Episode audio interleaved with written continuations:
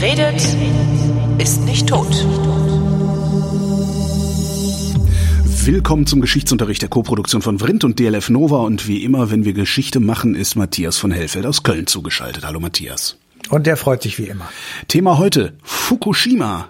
Mhm. Das äh, explodierte Atomkraftwerk, wo dann das Wasser reingeflossen ist und alles ganz schlimm, Atomausstieg in Deutschland. Das ist doch gerade mal, wie lange ist denn das her? Zehn Jahre? Zehn Jahre. Ist das? Zehn Jahre. Ist ein Ereignis, das so dicht an heute ist, überhaupt schon ein historisches Ereignis? Eigentlich? Also äh, die gestrige Entscheidung äh, irgendeines Parlaments, die ist schon historisch. Ja, stimmt. Insofern ähm, kann man natürlich darüber sehr streiten, ob das dann schon sich für einen Historiker äh, eignet, weil man natürlich noch keine Akten hat und all diese Dinge, die ein ernsthafter Historiker braucht. Aber ähm, für uns ist es schon ein Thema, weil wir ja immer gucken nach historischen Ereignissen, die eine Wirkung haben mhm. bis zum heutigen Tage und möglicherweise auch über diesen heutigen Tag hinaus. Und wenn wir uns am zehnten Jahrestag ähm, dieser Katastrophe in Fukushima ähm, mal anschauen, was dann daraus sozusagen als Konsequenzen geworden sind, dann muss man schon sagen, das ist ein Ereignis von massiver Bedeutung. Historischen Ausmaßen. Nicht nur, genau, nicht nur, weil natürlich sehr viel Schäden angerichtet wurden, weil Menschen zu Schaden gekommen sind, weil in Japan große Teile äh, der Umgebung dieses Atomkraftwerkes nicht bewohnbar sind oder jedenfalls sehr viele äh, Folgeschäden aufgetaucht sind.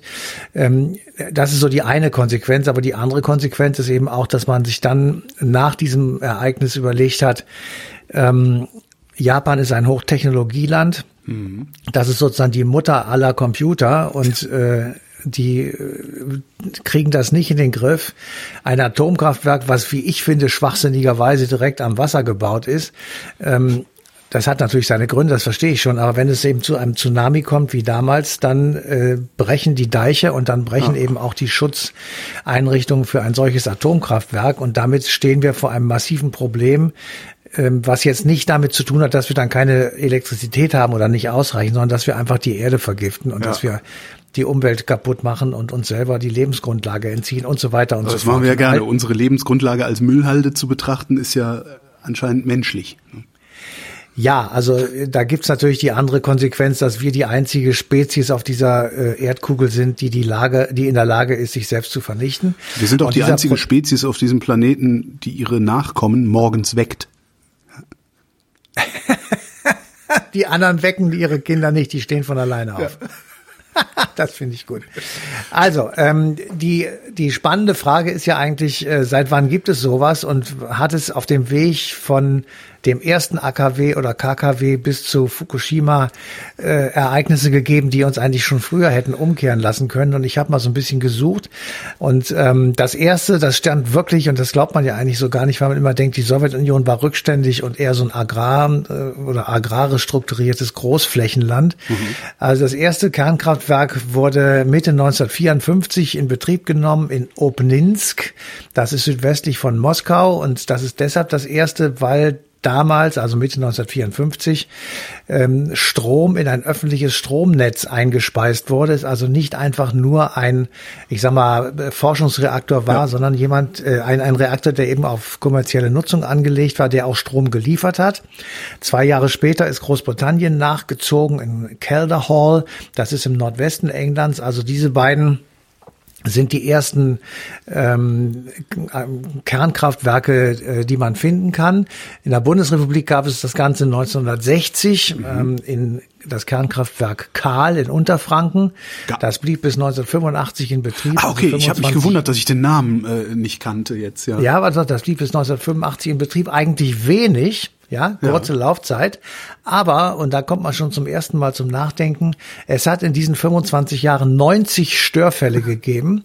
Davon wurden sieben als ernsthaft äh, eingestuft. Und ähm, da kann man schon dran sehen, dass also zumindest mal in diesen Anfangsjahren die Dinger ähm, eher wackelig waren, dass ja. da eben nichts passiert ist. Es hat auch sehr viel mit Glück zu tun. Ja, das glaube ich allerdings auch, ja. Also das ist äh, tatsächlich so. Und dann gucken wir natürlich auch, da sollten wir immer gucken auf die äh, DDR, die damalige. Die hat ähm, bis 1970 einen Plan aufgestellt, nachdem also bis 1970 20 Kernkraftwerke aufgestellt werden sollten. Da waren wir natürlich von der Sowjetunion beseelt, dass das da funktioniert hat. Und dann sollte also in ganz kurzer Zeit ähm, auch die DDR mit Kernkraftwerken vollgepflastert Ja. werden. Ich habe äh, war ja auch dieser dieser ähm, unbedingte äh, Fortschrittsglaube, Technik wird Ja. uns alle erlösen und so. Das, das Ja. hat da hingepasst wie wie Arsch auf Eimer. Ja, ja, ja. Ja, genau.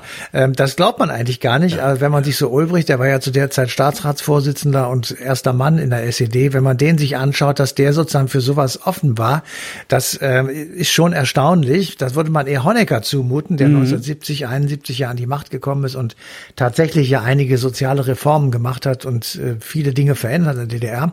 Ich habe eine Schlagzeile aus dem Neuen Deutschland gefunden, von 1957 und die lautet blühende Zukunft Bindestrich Kernenergie. Ja. Und da kann man wirklich nur sagen, das ist derartig naiv. Äh, lassen wir jetzt mal ganze Politik und all diesen Kram weg. Das ist so derartig naiv, Das Ähm, hat sogar Franz Josef Strauß hinterher übernommen. Ne? da- dass man genau, dass man, dass man solche Sachen sagen und denken und auch wirklich meinen konnte. Äh, das ist eben einfach sehr erstaunlich gewesen aus heutiger Sicht. Tatsächlich ähm, ist es in der DDR zu zwei AKW gekommen, nämlich 1966 begann der Betrieb in Rheinberg, das ist bei Potsdam. Und acht Jahre später in Greifswald, ähm, 1974 begann dort auch der Betrieb. Die beiden haben auch funktioniert und sind auch äh, durchgelaufen. Das dritte, das geplant war, wurde aber nicht mehr realisiert. Also insofern war aus dem aus der ursprünglich avisierten Zahl von 20 in der Deutschen Demokratischen Republik äh, sind ganze zwei übrig geblieben. Aber das Land war ja auch nicht so groß, es lebten auch nicht so viele Menschen und deswegen brauchte man wahrscheinlich auch gar keine 20.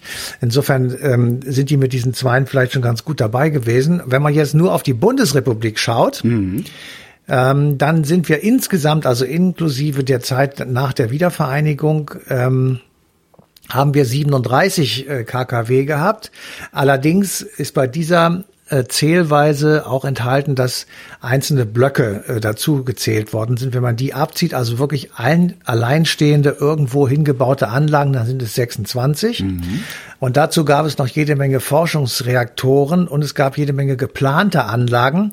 Für die sind dann schon Genehmigungsanträge gestellt worden. Manche wurden abgelehnt. Teilweise wurde angefangen zu bauen, aber nicht fertiggestellt und teilweise wurde auch wieder abgebrochen, das Ding zu bauen.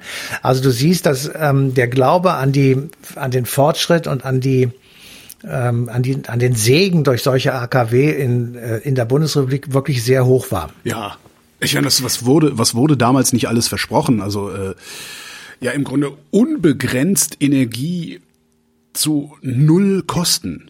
Das ist ja im Grunde das gewesen, womit äh, die Kernkraft auch Ja. der Bevölkerung schmackhaft gemacht wurde. Und jetzt können wir ja, jetzt, ich meine, im Nachhinein sehen wir ja, dass das eine, eine, ja eigentlich eine dreiste Lüge war, weil wir haben immer mehr für Strom bezahlt, auch wenn er aus dem Kernkraftwerk kam.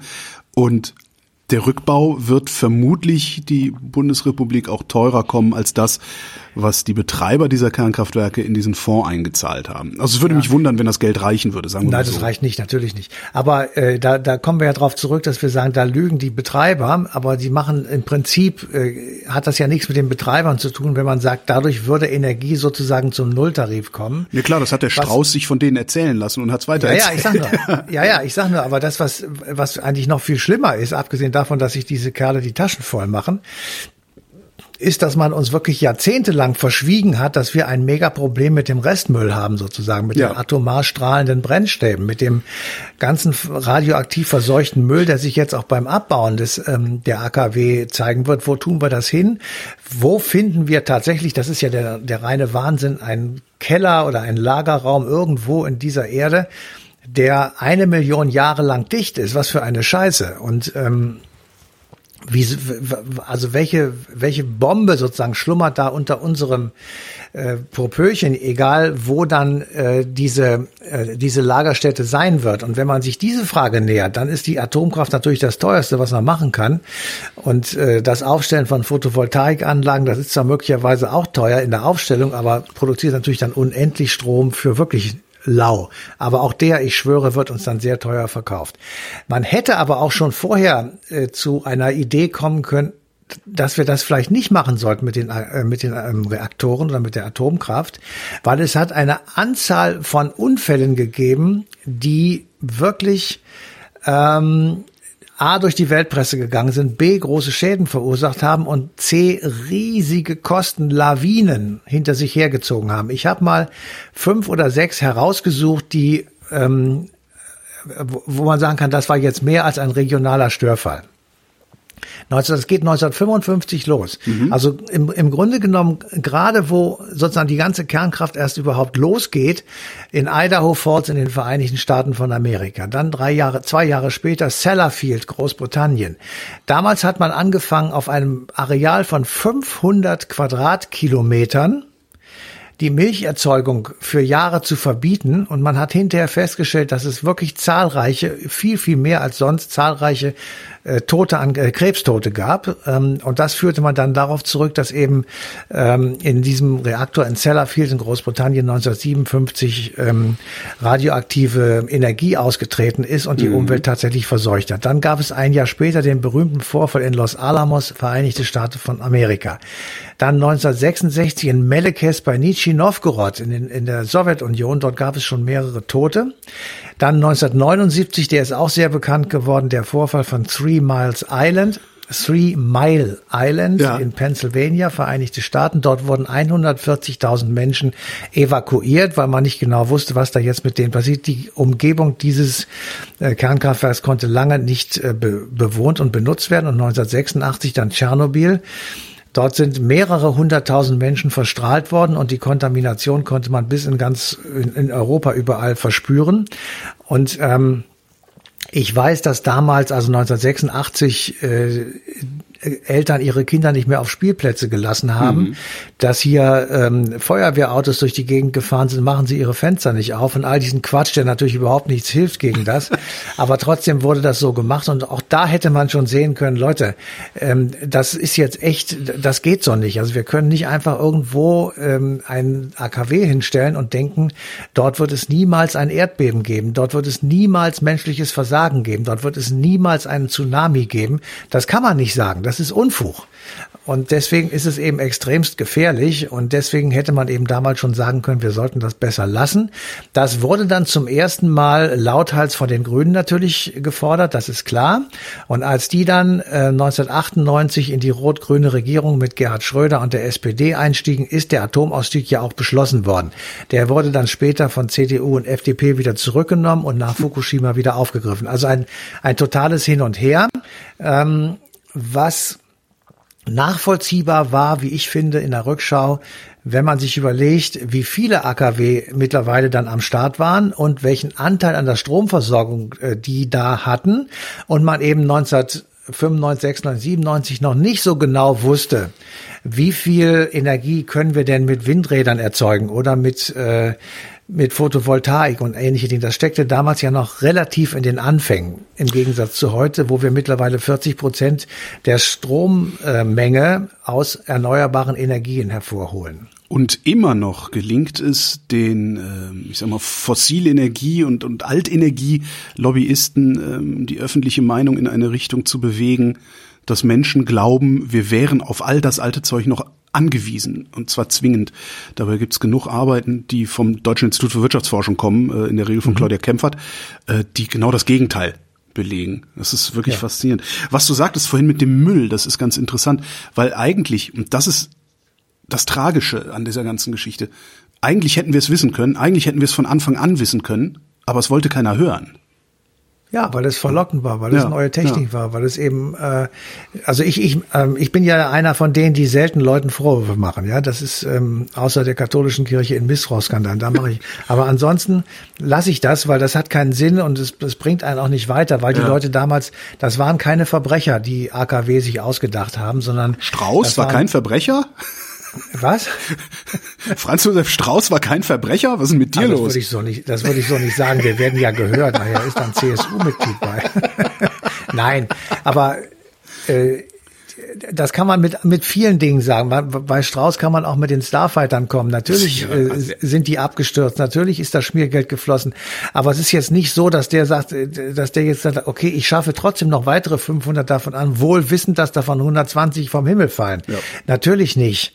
Aber ähm, die, die, die Erkenntnis sozusagen, dass das gefährlich ist, die war immer schon da. Deswegen ja. gab es auch, und das muss man auch fairerweise dazu sagen, nach jedem Ereignis, äh, von denen ich gerade eine winzige Zahl vorgelesen habe, gab es Verschärfung der Sicherheitsbestimmungen. Es wurden nachgebessert, ähm, dass eben Abschaltvorrichtungen anders funktioniert haben, dass äh, sozusagen der Versuch gemacht wurde, diese Unwägbarkeiten, die man da drin natürlich immer schon gesehen hat, so klein wie möglich geworden sind, sodass man nach menschlichem Ermessen, hieß es dann immer, kann das nicht passieren.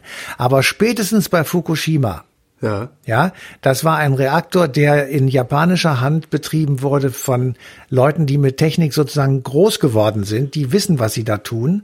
Und trotzdem ist es passiert. Und da war dann tatsächlich selbst bei Angela Merkel und anderen Leuten, die vielleicht nicht so auf dem Raus Ausstieg aus der Atomenergie äh, gesessen haben, dass die gesagt haben, das müssen wir jetzt aufhören, weil ähm, das, das ist zu gefährlich. Ja. Das kriegen wir so nicht mehr gebacken. Und siehe da, zehn Jahre später ist ein Großteil des Abschaltens schon erfolgt. Ja. Das finde ich ehrlich gesagt auch relativ zügig. Ähm, und da ist mir jetzt auch egal, wie viel das kostet und wer sich da die Taschen voll macht. Mhm. Jedenfalls ein Großteil der Reaktoren sind nicht mehr am Netz. Und wenn ich das richtig im Kopf habe, in den nächsten zwei, drei Jahren ist Schluss damit.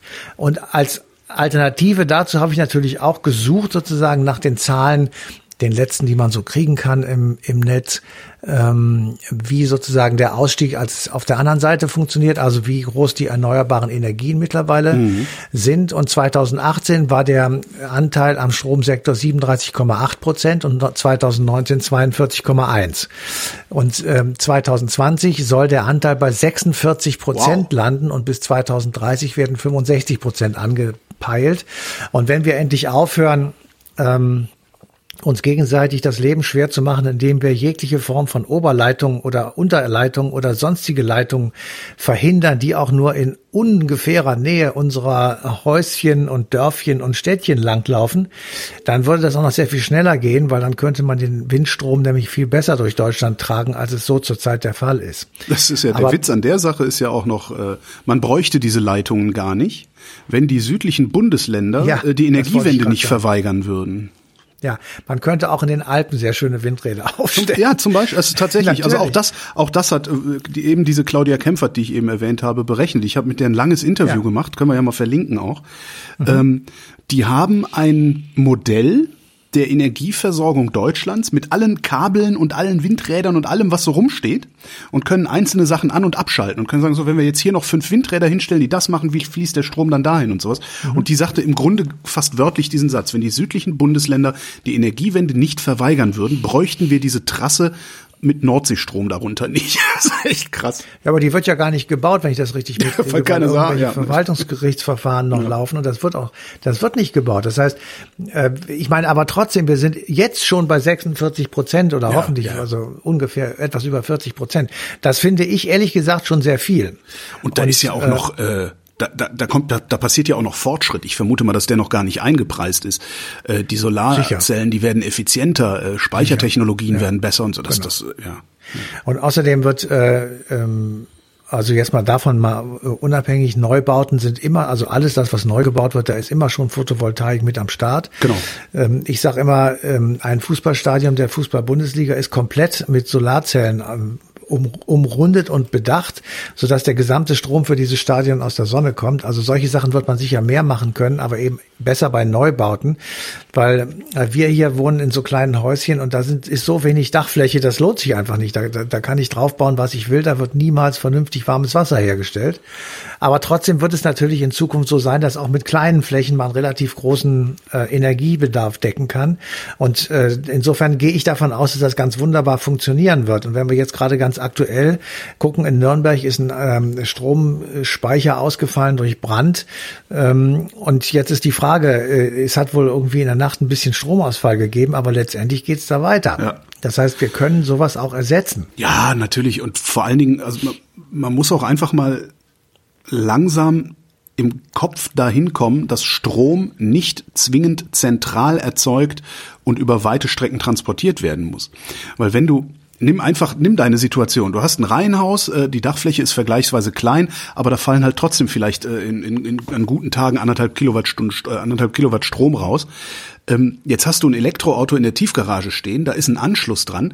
Das Auto benutzt du so selten, dass der Wagen eigentlich immer vollgeladen in der Garage steht.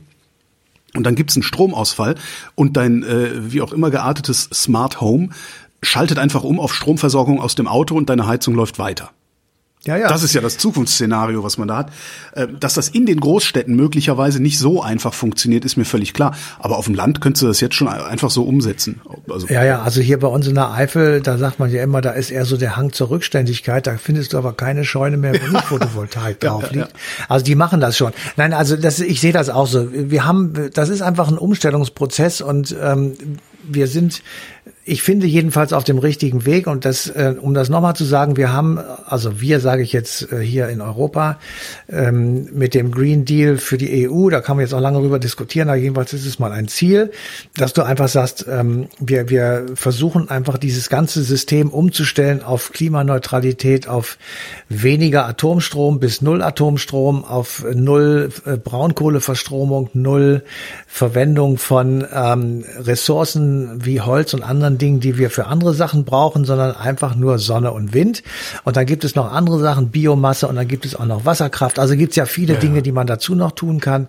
Ähm, und da sind wir, finde ich jedenfalls im Prinzip nicht in jedem einzelnen Detail, aber im Prinzip auf dem richtigen Weg. Das Einzige, was ich noch vollkommen ungelöst sehe, und das wird auch noch wahrscheinlich weitere 100 Jahre dauern, ist, wo tun wir den Müll hin?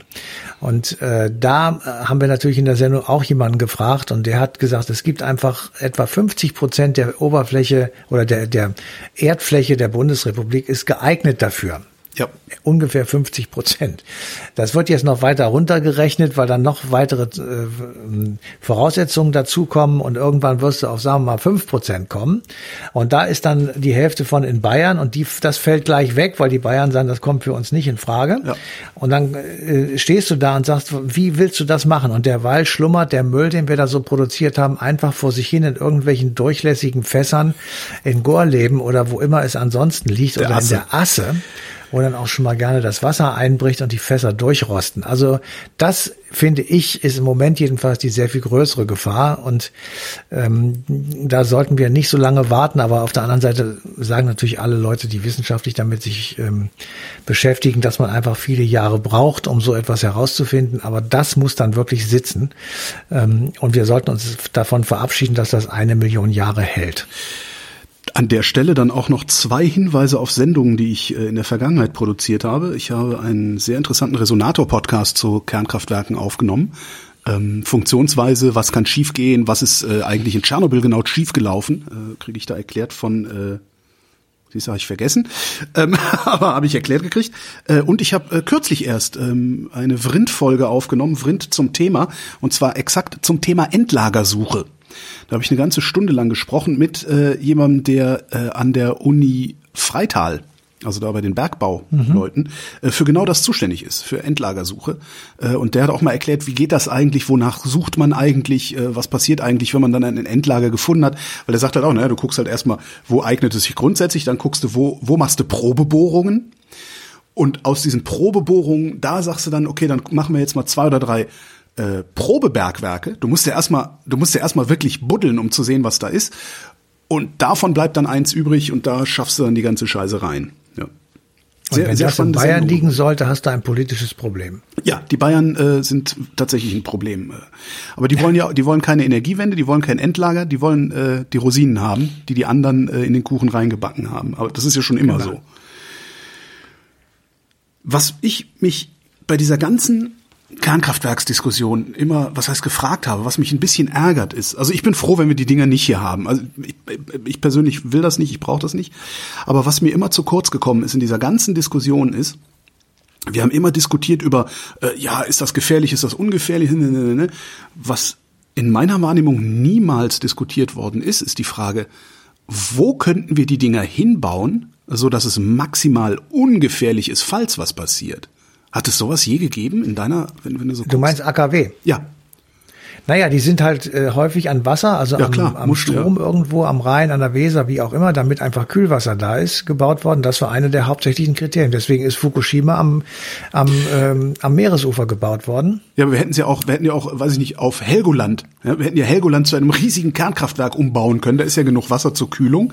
Und wenn es explodiert wäre, wäre keiner betroffen gewesen. Ja, aber das ist ja ein, das ist ja ähm, ein, ein Milchmädchenglaube, weil ähm, ob das jetzt auf Helgoland explodiert oder in Sellafield oder in Fukushima oder Tschernobyl, ist scheißegal, weil das treibt der Wind sowieso vor sich hin und ja. das, der, der atomare Regen, der geht überall runter, je nachdem, wie die Winde sind. Das ist vollkommen egal. Ja. Du hättest natürlich weniger Menschen, die direkt daran, äh, davon betroffen sind. Du hättest keine toten Kühe, weil es auf Helgoland keine Kühe gibt oder sowas. Das ja. ist schon richtig. Ähm, aber die, also die Idee ist nicht verfolgt worden, sagen wir es einfach mal so. Du hättest dann den Strom auch von Helgoland irgendwie aus Festland bringen müssen. Das sind alles enorme Kosten, die ähm, dann auf das Ding nach oben drauf kommen. Und so hat man einfach geguckt, äh, wo kann ich ähm, äh, das Kühlproblem lösen, wo kann ich an- und abfahren, wo kann ich äh, schnell mich ans Stromnetz anklinken, das es ja in Deutschland weit verzweigt gibt, und wie kann ich das Zeug einspeisen. Und insofern waren die Standortwahl, war dann immer relativ einfach. Matthias von Hellfeld, vielen Dank. Bitteschön. Und euch vielen Dank für die Aufmerksamkeit. Der Verweis auf die Show Notes zu dieser Sendung, da gibt's dann die drei Links zu den Sendungen äh, über äh, Kernkraftwerke, Endlagersuche und ähm, die Energiewende. Und natürlich gibt's die passende Ausgabe Eine Stunde History auf DLF Nova am 8. März 2021.